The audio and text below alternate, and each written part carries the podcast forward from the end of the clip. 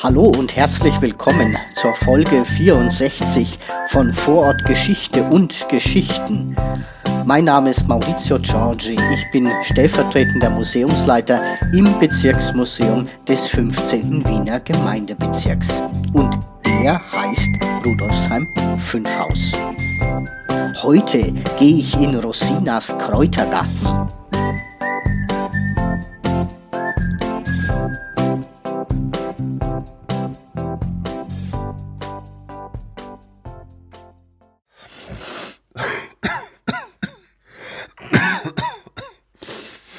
Ja, ihr hört es schon, ich bin fürchterlich verkühlt.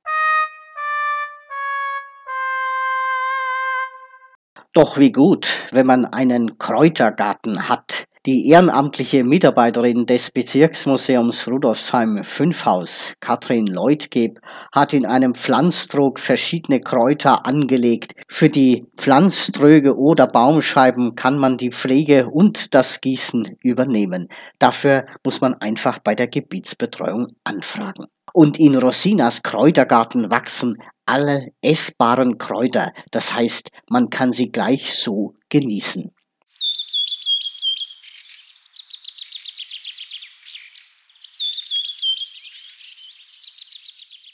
Und was es dort alles gibt, zum Beispiel Salbei. Salbei kann man zum Würzen von Speisen verwenden, aber auch als Heilmittel hilft Salbei bei Erkältungsbeschwerden und Halsentzündungen. Man kann ihn auch als Tee trinken. Und mit Rosmarin kann man auch wunderbar kochen. In der Naturheilkunde wird er bei Erkältungen eingesetzt, aber auch bei Migräne oder Nervosität. Oder wie wär's mit Giersch? Giersch war als Wildgemüse bereits in der Steinzeit bekannt. Die Römer aßen ihn zur allgemeinen Stärkung, denn Giersch enthält viel Vitamin C und Eisen.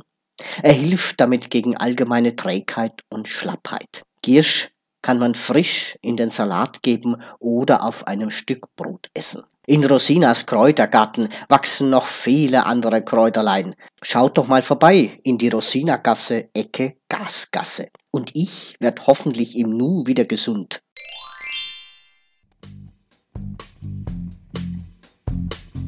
Wenn ihr mehr über uns und das Museum erfahren wollt, schaut auf unserer Webseite vorbei www.museum15.at 15 als Zahl.